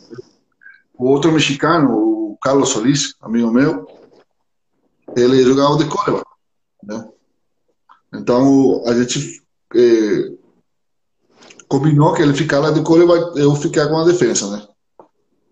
Então, no princípio, meu trabalho com a defesa foi bem feito. A, a defesa do, eu posso falar, todo mundo do time lá pode, pode falar a mesma coisa. É, esse da Barbarians era bem, bem complicado, né? E tinha um, uma personalidade bastante marcada, assim, bem agressivo, sem problema de, dar pancada, tudo. Então, eu aí eu comecei a trabalhar muito com a defesa, né? Quando eu cheguei no Brasil, é, o que acontece com a defesa? A defesa é muito instintiva, entendeu? Sim. Se você coloca algumas coisas, os conceitos base, eles, eles podem jogar, pode jogar sem problemas. Mas o ataque precisa muita sincronização, precisa muito trabalho, precisa muito muita coisa. Então não tinha eu não tinha como ir para a defesa, entendeu? Eu tinha que trabalhar, eu ia dar uma olhada assim, dar algumas dicas, blá blá blá. Obviamente que eu passava os drills para todos, né? Corner, defensive back, eh, para o free safety, o linebacker, os, os, os DL todos, né? Mas sempre eu usava dois terços do tempo no ataque. Então, hoje em dia, eu estou aqui no Lixim também, estou com mais tempo no ataque que com a defesa. Então, a tendência minha é ataque. Né? Ah, muito bom. A minha também é mais, mais ataque. Mas como, como mente ofensiva, a gente acaba sabendo muito sobre defesa, porque é aquele joguinho de xadrez, né, coach? A gente estuda bastante a defesa para saber como, uh, como furar a, as coberturas, as zonas. As é bom quando você começa, é bom quando você começa na defesa, porque aí treinar a galera do ataque é muito mais é, fluido, entendeu? É mais fácil treinar a galera, explicar como que funciona as, as, as regras, os, os tips da defesa, as coisas assim, então eles compreendem melhor o trabalho, entendeu? É, eu não tive essa experiência de, de ser coordenador defensivo, então acho que, que, que seria o inverso para mim, né? Seria uma, uma experiência interessante. Eu tá. tenho aqui uma pergunta, eu não sei quem é que falou, eu acho que foi um dos, dos guris ali do, do Erechim Coroados. Você vai correr o campo Sim. É, eles, eles, pergunt, eles falaram ali para tu falar, vamos, vamos gordos? Vamos, vamos gordos? gordo. Alguma coisa. e coach, tu prefere. E, e, tu, tu, tu é um head coach play caller, né? Sim, cara, mas é, na verdade é que é por, só por questão do destino, entendeu? Porque, tipo, no, no eu tinha já falado com um cara que, que experiência, que era Marcelo Sommer, cara muito bom, dos mais velhos que tem aqui no, no esporte também, o Black Sharks, um dos times mais velhos que tem também. Então, é, eu falei para ele é, fazer o play calling, e no primeiro jogo deu briga com, com o QV, aí falou, jogou o play embora foi embora. Então, eu fiquei eu, entendeu? Mas assim, ó, por algo que a gente tem um coordenador de ataque, tem um coordenador de defesa e tem um head coach. Eu, se eu tenho que estar olhando o play call, eu estou olhando o jogo, velho. Não, não tem fisicamente, não tem como fazer, entendeu? Então, é, ele... Eu, eu quando, quando eu tive um head coach que queria ser play caller, eu, a primeira coisa que eu falei para ele é o seguinte, olha, a função de head coach para mim não é essa. A função de head coach é outra. Né? O play caller geralmente é o coordenador ofensivo. Atualmente no, no, no Pumpkins, porque a gente está mantendo o, o meu sistema de quando eu era coordenador ofensivo, né? e o meu coordenador ofensivo entrou com a roda andando, né, com, o carro andando, a, a, gente preferiu fazer o quê? Eu, eu chamei ele junto, a gente estudou o sistema ali ofensivo e eu disse para ele, olha, eu vou ser o encarregado principal pelas chamadas, mas eu gostaria que tu chamasses também. Então a gente está meio que dividindo essa atenção nos treinos, né? E até por ter dois QBs uh, uh, bem bons no, no, no elenco, a gente consegue também uh, dividir essa responsabilidade de assunção de jogadas, de, de percepção ali de, de jogadas e leituras com os QBs. Não sei se o, se o coach pratica também essa, esse exercício. Eu a falar a minha filosofia, que eu acho que não é só minha, né? Mas como que como que a gente vai fazer aqui no regime, para você ter uma ideia. No jogo, é, uma, é que todo mundo sabe, né? no jogo a gente vai executar o que fez no treino, né? Então, no jogo, você não tem, eu pelo menos, não vou lá procurar fazer coisas fora do que eu treinei. Tá entendendo? Então, eu faço um game plan, por exemplo, eu tenho que estudar, sei lá, os drones, eu vou estudar os drones, vou fazer o game plan e vou falar para ele, para o coordenador de ataque, executar o plano de ataque, entendeu? Se tem uma variação ou outra, a gente já vai treinar e vai procurar fazer no jogo, né? Como, acho que você falou no, no, no, no bate-papo anterior que, que tinha um plano A e um plano B, né? Então, tem Sim. esse tipo de coisa também, né? É, também tem gente... três planos. Isso. A gente procura, só que não tem o tempo para treinar três coisas, na realidade. Tem tempo para treinar uma.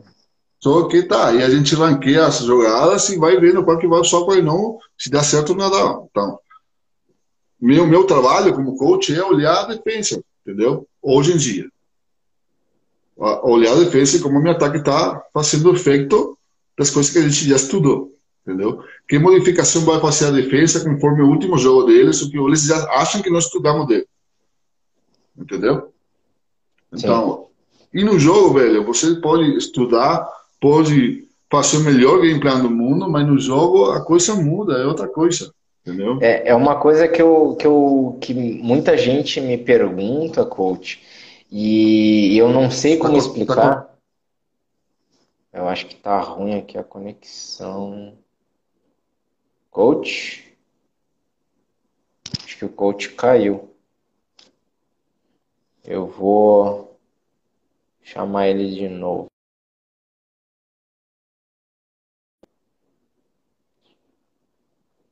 Vão mandando pergunta aí, pessoal. Eu vou chamar agora o coach de novo. Eu acho que ele caiu. O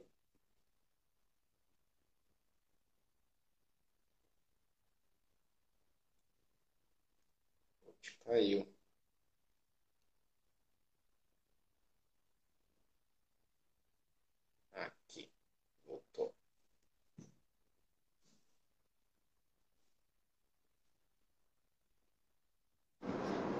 E aí, coach?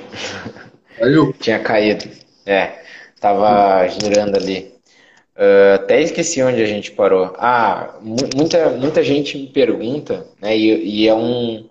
Eu ainda não achei nome para isso e eu costumo dizer que é sideline. Porque tu tem o teu plano de jogo, né? O teu game plan. Uh, eu gosto de preparar game plan e uma válvula de escape para quando aquilo dali não dá certo. Só que às vezes acaba indo para o plano C. Qual que é o plano C? Não existe plano C. Existe a tua percepção, teu feeling da sideline. Entendeu? Por exemplo, vou, vou te dar um exemplo. Eu joguei contra contra o, o Drones na Copa Sul pelo Lions e uma jogada. Ah, coach caiu de novo. Coach? Tá me vendo, coach? Não, não escutei contra quem. Cortou. Contra o Drones. Contra o Drones na Copa Sul, tá? E, e eu percebi da sideline que uma execução de uma jogada estava me dando três possibilidades diferentes nas zonas. Uhum. Então, praticamente num drive eu rodei uma jogada. E eu percebi o quê? Que a defesa do drones não estava uh, atacando aquilo que eu, que eu estava atacando. Não estava ah. defendendo aquilo que eu estava atacando. Então, eu continuei. E, e, isso eu costumo dizer que é o quê? Que é uma percepção de sideline do coach. Que muitos coaches não têm. E, e eu acho muito. Não é raro, é, é difícil de, de desenvolver sabe? Porque é uma coisa que não se ensina, é uma coisa que se aprende sozinho e na prática, na, na, na experiência. É verdade, é verdade. Por isso que o coach tem que estar olhando o jogo. Por isso que uma das coisas que eu não uma briga, sino uma a minha filosofia que já é velha com a questão do ataque é ser flexível, entendeu? Tipo assim, eu entrei no time para fazer as jogadas, beleza. Mas eu também entrei no time para falar de fora para dentro para que eles têm que fazer para executar, entendeu? De modo que se eu vejo que eles têm um buraco, que eles estão regalando uma cobertura, alguma coisa assim, executar lá, entendeu? For, independentemente das jogadas. Por quê? Porque quando o time da defesa dá alguma coisa, você tem que tomar. Tem que aproveitar, né? Claro. Tem, que ter a possibilidade de ser flexível como para lograr que dê certo. Tá entendendo? É, e isso é uma coisa que, que eu, eu critico as pessoas que têm uh, uma mentalidade mais fechada, coach. E, e, eu digo mentalidade fechada o seguinte, ó, a gente veio fazer isso, a gente vai fazer isso, independentemente do resultado. Entende? Uh, que eu, eu, o é, todo, né? É, é, é, o famoso coach teimoso, né? Que a gente chama. É. Cara, eu vou te falar, eu vou falar assim, eu sou muito teimoso em muita coisa, entendeu? Mas o, o treinador comunicado tem que ter uma coisa bem presente. Esse esporte muda todos os dias. Se você acha que você está com aquele, aquele jeito que te dá certo, basicamente vai dar. Vai acontecer o quê? Você vai morrer com o teu sistema, vai morrer com a tua mentalidade. Se você não continua se você não continua evoluindo como treinador, sistemas, blá, blá, blá, aí você pode continuar na, na, na, na luta, entendeu? Senão, dificilmente vai, vai acontecer uma coisa boa. E eu digo, eu digo bastante pelo Rio Grande do Sul, coach. Se tu pegar desde, desde que eu comecei em 2013, né? Eh, a gente teve uma tendência de, de jogo corrido mais forte. Tá? Normal. E atualmente no cenário gaúcho a gente tem o contrário. A gente tem uma situação mais de jogo aéreo do que corrido. E isso eu percebo até na, nas mudanças de coberturas das defesas. Que inclusive eu, eu conversei com o Faé no, no último programa, né? Que a, as equipes atualmente elas estão se preocupando muito mais com passe do que com corrida no Rio Grande do Sul, porque os times eles se adequaram e, e conseguiram desenvolver quarterbacks uh, com qualidade de lançamento, né, que antigamente não se tinha. Antigamente era difícil ter um quarterback que conseguia fazer um passe de 50 jardas.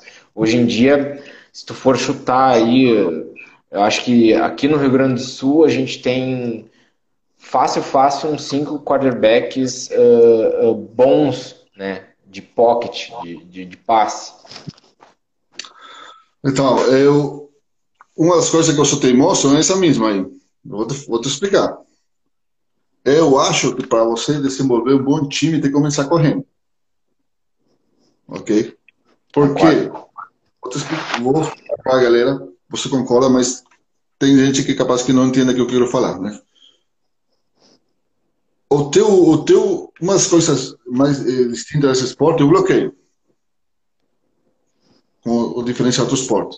Então, na corrida, você tem que aprender a bloquear, tá? Tem que aprender o contato. Tem, aí, aí, aí você olha do lado da defesa, tá? Você tem que aprender a taclear, tem que aprender a reconhecer as informações da corrida, como os caras vêm em cima de, você, por mais que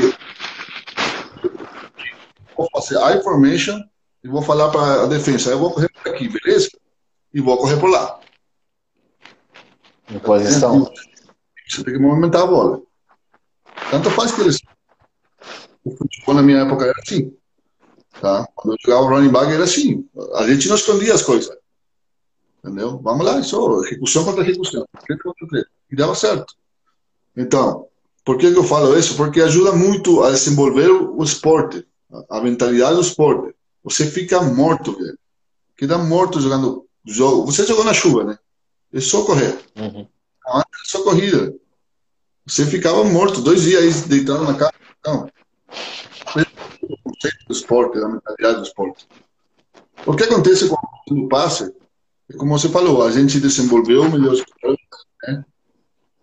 Não muita OL, então todo mundo. É. Os quarterbacks esquecem dos gorditos. Beijo para eles. Mas não tem problema, ninguém coach gosta, nenhum olha gosta dos coaches, não tem problema. É, mas assim, ó, os sistemas do jogo aéreo hoje em dia são, é,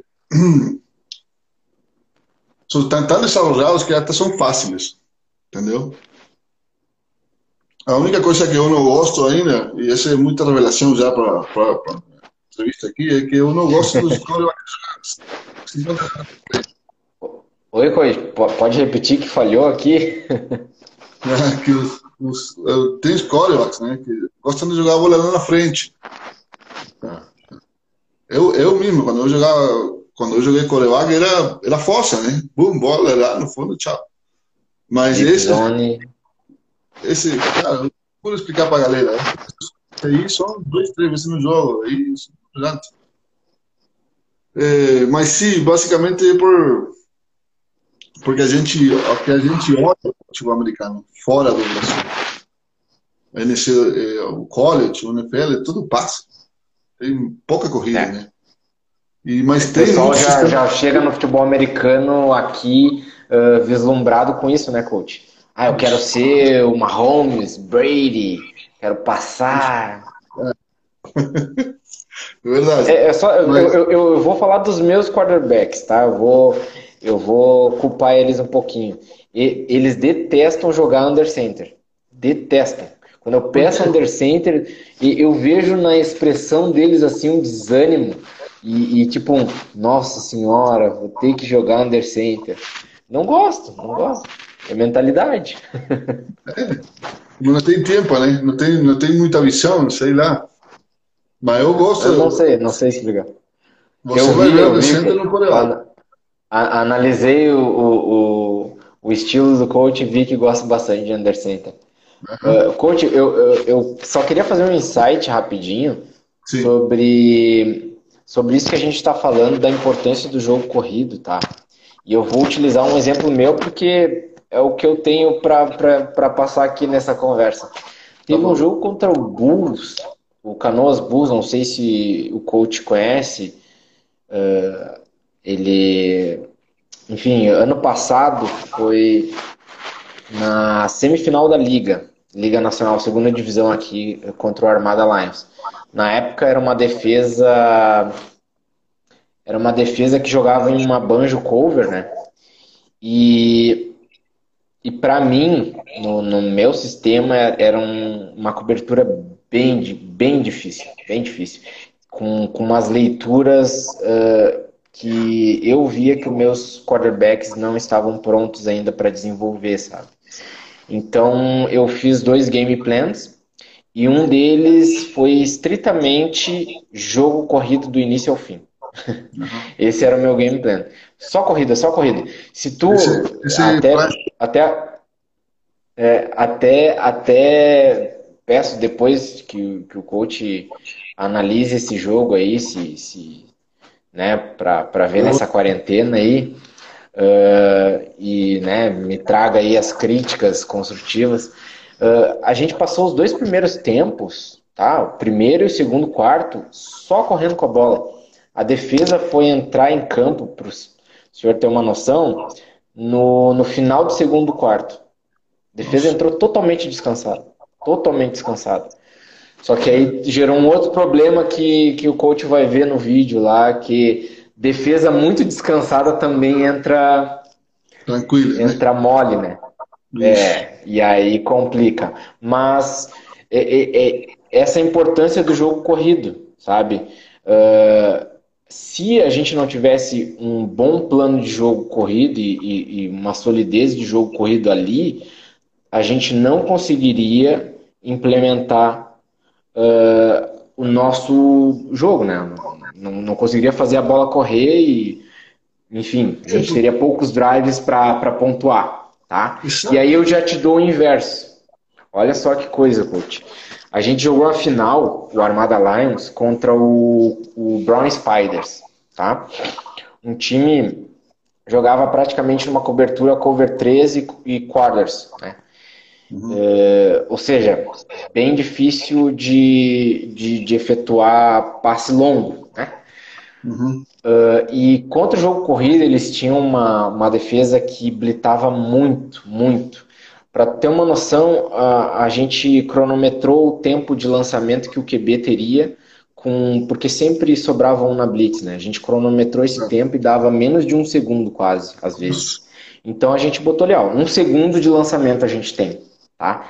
Então dificultava as rotas longas. Por exemplo, eu não podia mandar uma four verticals numa cover 3 ou numa quarters porque não tinha esse tempo, entendeu? Então era, é, é, é, era um bom plano de jogo deles, tá? Da, da defesa. Então eu montei um, um, plano de jogo corrido também, né? Um plano de jogo misto, corrida e, e, e passe. Só que o, o plano B era abdicar do jogo corrido e só atacar as zonas curtas, rápidas, tá? E o plano A não deu certo. Por quê? Porque eles anularam muito bem a nossa corrida. Como ficava num mismatch de. A gente tinha cinco na OL e sempre um a mais defensor, né? Ou seja, seis contra cinco. Seis contra cinco, pela nossa lógica, a gente não corre, né? Uh, né? Aquela uh, lógica de, de, de, leitura, se tu tem seis para cinco, dificilmente tu vai correr. Né? Só que a gente montou um esquema de, de bloqueios ali dentro do nosso sistema que, se fosse muito bem executado, a gente conseguiria correr. A gente fez umas duas, três corridas muito boas e, enfim, pela, pelo jogo, pela, pelo nervosismo, era uma final, uma série de fatores, a corrida não, não começou, não, não, não surtiu efeito, entende? Então eu parti para o plano B e falei o quê? vou ter que abdicar da corrida, eles vão saber que eu vou passar o jogo todo e querendo, é, querendo ou não, a gente conseguiu empatar o jogo a 30 segundos do fim. Uh, com uma posse, duas posses de, de diferença. E só passando a bola. Então, isso reforça o que a gente estava tá, conversando. Não só o jogo corrido é, é, fundamental, mas esse equilíbrio, né? Mas tu ter os dois bem sólidos, bem consolidados. Uma técnica muito boa de jogo corrido e uma técnica muito boa de jogo aéreo também. Isso. Isso é fundamental, né? A gente tem que ter um balanço. Se não tem um equilíbrio, tarde ou temprano você vai ser derrotado pela defesa. A defesa é, estão toda hora estudando vocês o que você vai fazer, não você não tem muito jeito, né? Mas então, se é, tem outras coisas, né, como passe, por exemplo, o West Coast, né, que os caras ganham já num passe como se fosse corrida, três jardas, dois jardas, são ataques bem difíceis de parar, né? Mas a questão com isso é que uma, umas coisas difíceis para o QB é fazer o, o, o pre-snap read, né? É. Entendeu? Eles, eles, tipo, têm a costume de chegar lá na, na bola, olhar assim para qualquer lado e tirar, e tirar o snap, né? Então, um dos retos que a gente tem, desde que eu estou como treinador, é ensinar os, os QB a fazer o pre-snap read, justa, justamente por causa disso, né? Você pode, pode ter que ter a capacidade de correr para o meio, tem, tem, que ter a possibilidade de correr por fora, tem que ter a possibilidade de jogar fundo e tem a possibilidade de jogar curto. Então, aí, a diversificação do teu sistema de ataque vira uma pesadilha para a defesa. É. Tá entendendo? Então, eu acho que o balance sempre é importante em todos os aspectos, né? E também... Eu vou dizer que é a minha, é a minha filosofia e meu sistema, é balanceado. Sim, tá certo, tá ótimo. Eu acho que se vocês conseguem executar as corridas, que é o, um pouco mais complexo, né? Certinho, vai ter, vai ter sorte, vai, vai, ter, vai para frente, certeza. Só que tá, aí tem outro problema, que o QB é um, a linha são cinco, um mais. E então, tem cinco aquele... fazer a leitura. Isso. Tem aquela outra, outra coisa que eu sempre falo para os gordos, os gordos sempre ligam comigo, né? O problema, o problema que, a gente, que falo, a gente fala os gordos, que são os fortes, né? Eles têm um perfil psicológico, entendeu? eles têm um perfil psicológico. De, de, de, coisas que não querem fazer porque não querem. Tchau. É. E um deles, gordo, é ir treinar. Entendeu? Porque eles não têm a costume. Entendeu? É difícil achar um gordo, que falo gordo de carinho, né? Que, que tenha vontade de treinar. Quando você tem cinco gordos que têm vontade, aí você tem uma OE. Né? É. E aí a coisa muda. Porque aí você, com uma OL boa, pode fazer muita coisa. Eu, por exemplo, no Sharks, eu. Olha, o que o, melhor coisa que a gente pôde fazer lá foi montar o Certinho. Só que tá aí, conforme a gente não ganhar os jogos, os caras iam desanimando tudo, mas tá. É, e aqui a gente tem a ajuda dos caras do Dream, entendeu? Então tá, tá dando certo aqui. Mas treinar os gordos tem que ser a prioridade. Sempre. Tá? É. Para, porque vai ser qualquer sistema. Se você não tem os gordos e... funcionando. Coach, uma pergunta do, do Faé, que é coordenador defensivo do, do Soldiers, Sim. e está perguntando para ti como é que é implementar um sistema de jogo corrido no, no Coroados. Ah, mas. É, assim, você... quer informações. Você quer que eu Não, mas eu entendi a pergunta. Oi? Tá certo, tá certo. A questão é assim, ó. É...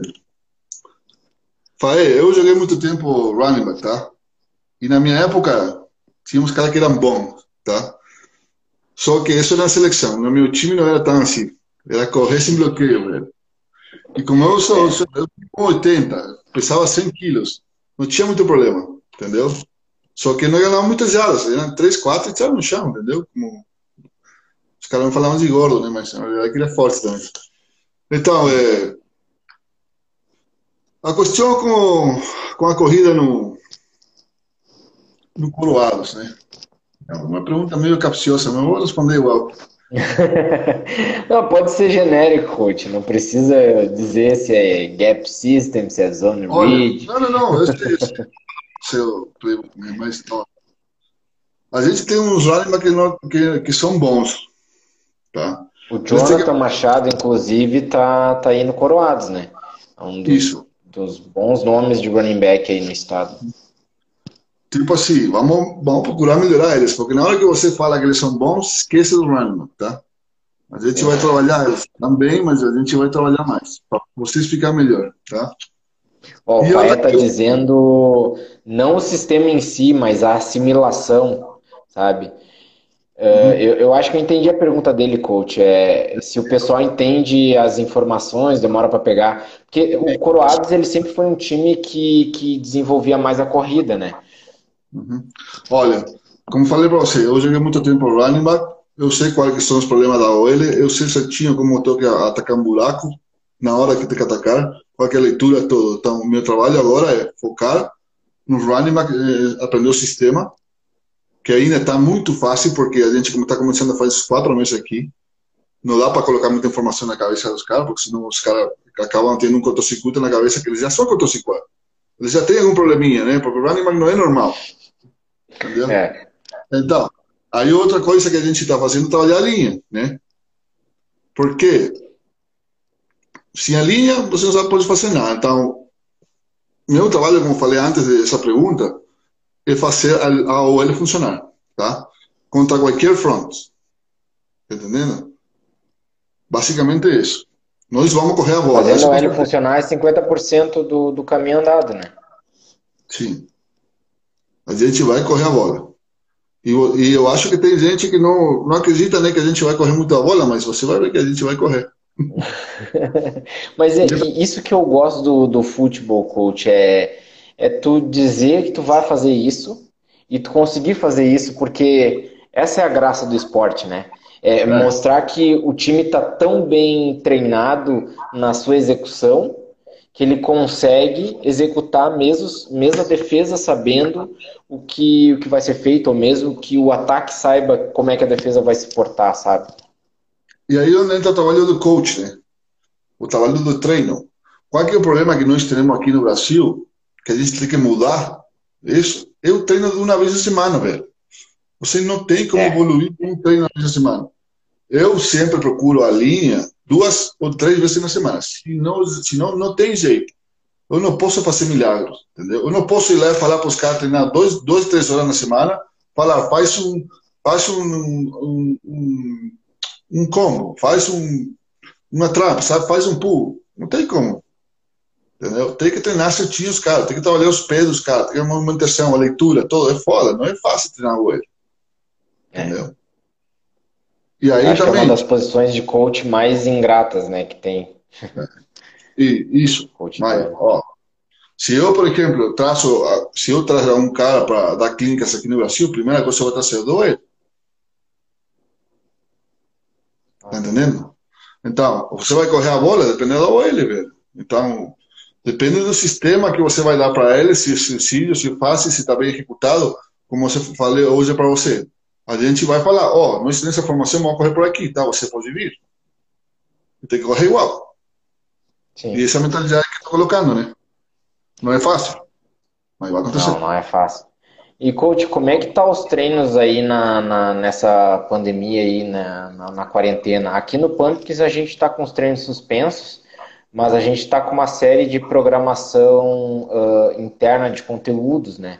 A gente faz live para os atletas, a gente passa treino, exercícios semanais, é, junto com os fisioterapeutas, todo esse apoio. Eu queria que tu me passasse como é que está aí a situação em Erechim e como é que vocês estão trabalhando não só a parte física, mas mental e tática dos jogadores.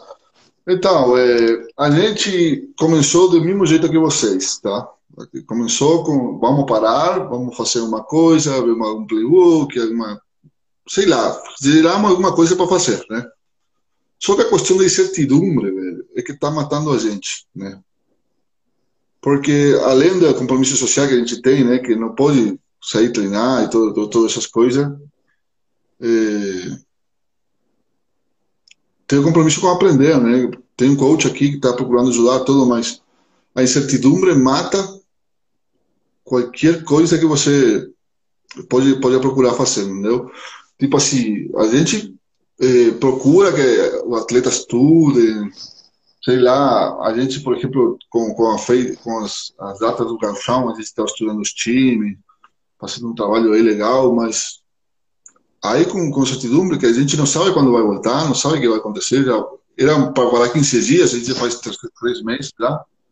Então a gente acaba desistindo, entendeu?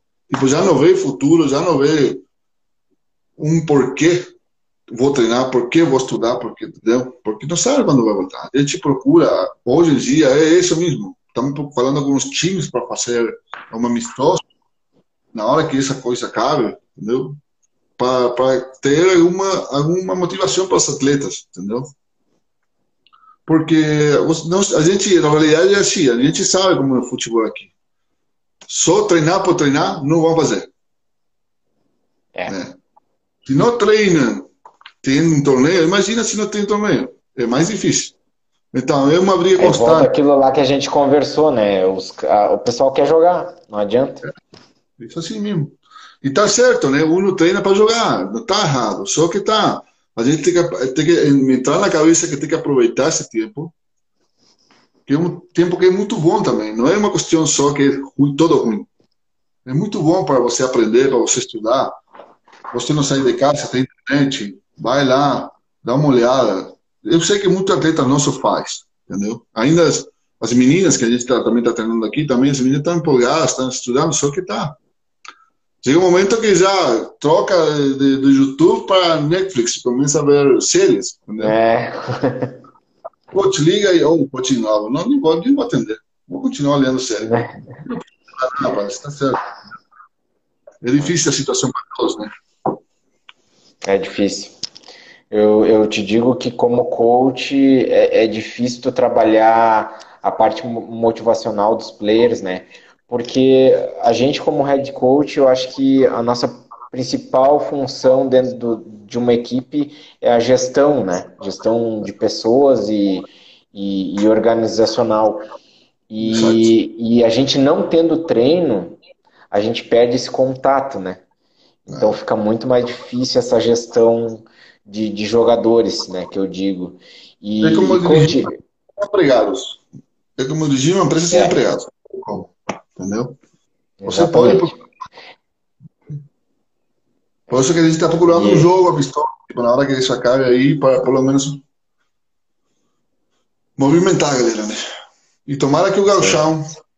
dê certo, se que, se que eu, eu, eu, tenho fé, sabe, coach? Eu tenho fé. Eu acho que acho que final do ano talvez talvez aconteça. Né? Vamos ver o que, que as equipes vão decidir, né? Porque pelo que eu saiba é tudo um conselho ali de equipes que, uhum. que decide. Não sei, se eu não me engano quem está ali no, nesse conselho é o Ryan aí uhum. do Coroados. Então ele pode te dizer melhor ali como é que eles como é que eles estão uh, vendo essa questão, né? Tem uma pergunta aqui para mim, peraí.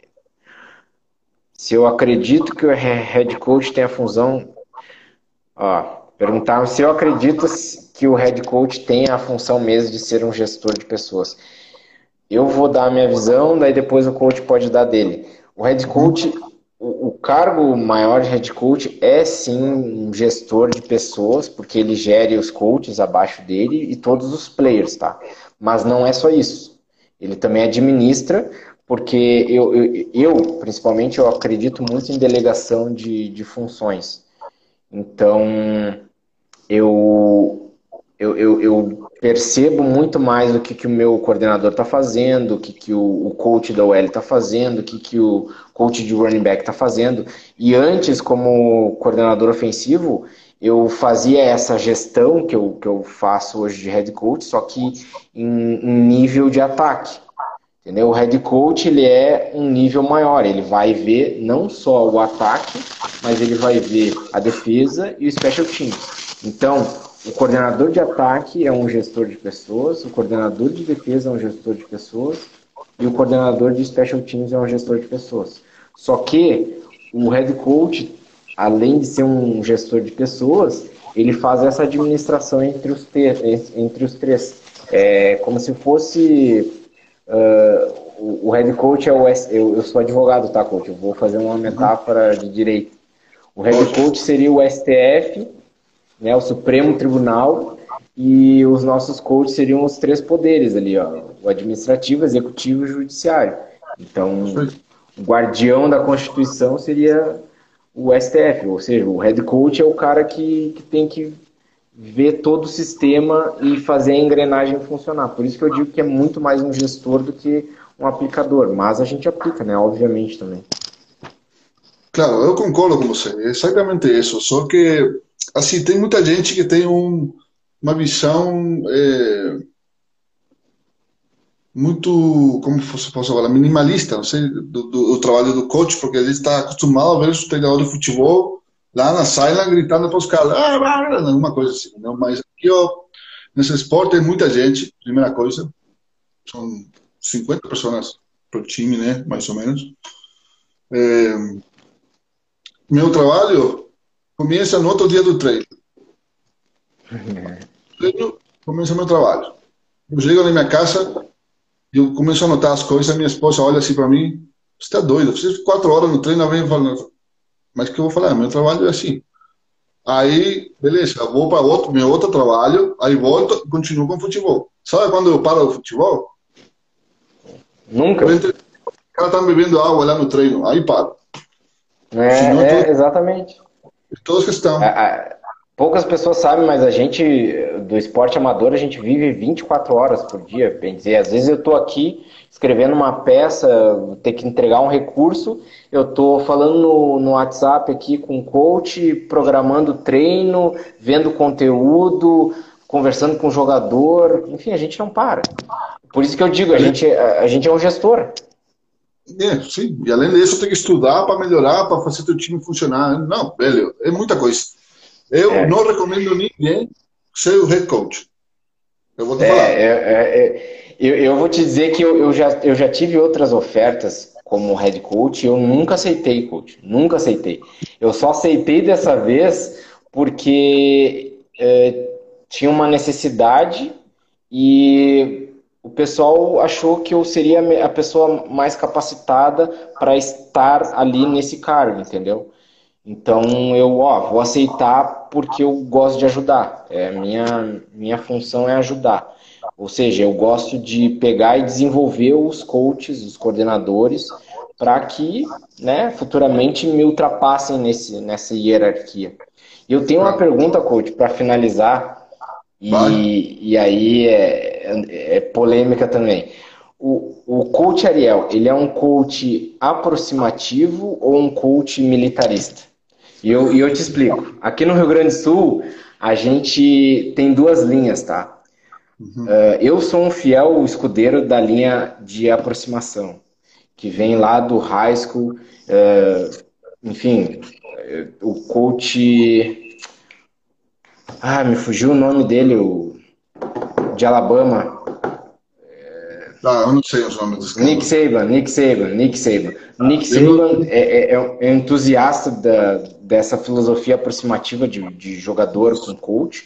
E aqui no Rio Grande do Sul a gente tem uma cultura, desde lá do começo, quando foi criado aqui, quando iniciou o futebol americano no Rio Grande do Sul, uma cultura militarista. Daquele coach gritão que pega e, e mete o dedo na cara do jogador e coloca o jogador lá embaixo, e o jogador é lixo sabe? Ah, errou uma coisa, faz 30 mil flexões, da, vai rolando o campo. Então, eu queria que tu, tu desse a tua opinião. Eu, eu já te disse a minha, eu sou entusiasta da, da, da função aproximativa que eu, que eu acho que dá muito mais resultado em termos de, de, de humanismo do, do, do esporte. Isso. É, então, a questão com a tua pergunta é que são dois polos, né? É, não, não existe o. Não existe o meio meio. interessante. É. Então, eu, o que eu procuro, eu sou velha escola, né? Eu sou da velha escola. E quando o coach veio te gritar na orelha, você tem que falar nada. Faz o que ele falou, tchau. Entendeu? E, vou te falar, muitas vezes eu sou desse jeito, tá?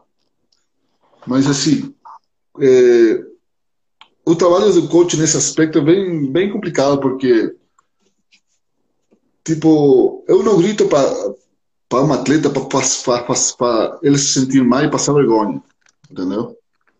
Quando chega ao ponto que eu grito no atleta, é porque eu já expliquei, já treinou, já fez duas, já fiz três. Por que você está fazendo desse jeito?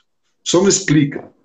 Aí se o cara, não, porque eu estava olhando para lá, para um pássaro que passou, e aí eu esqueci. Mano, aí eu exploto, entendeu?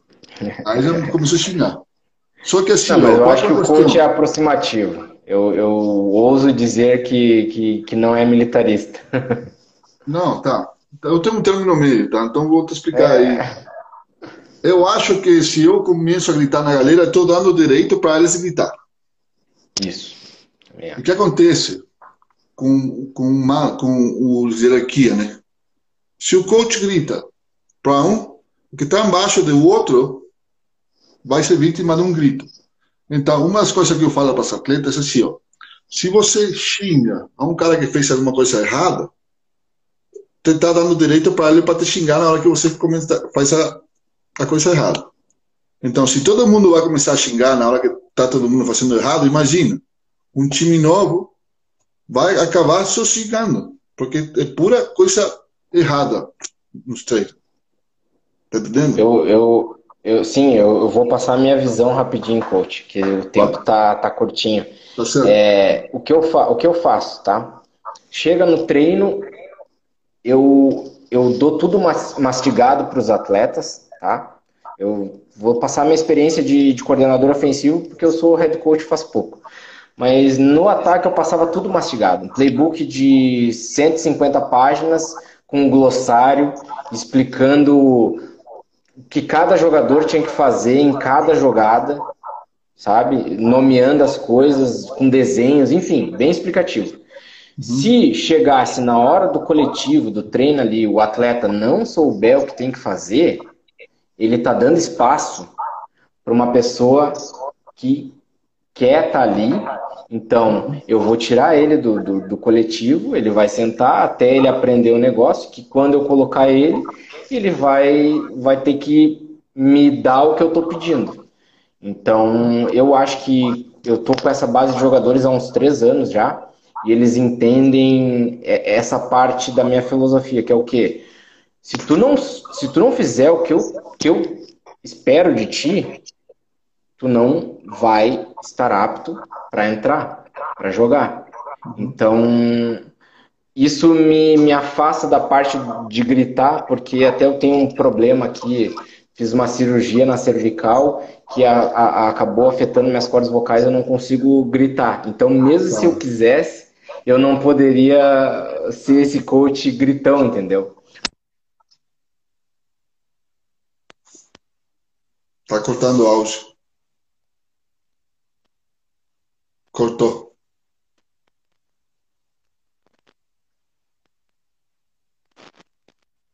Aí? Não. Não. Agora sim. Agora sim. Às vezes não tem como a gente não gritar, né, coach? é, é que é assim, ó. É assim mesmo. Então, é...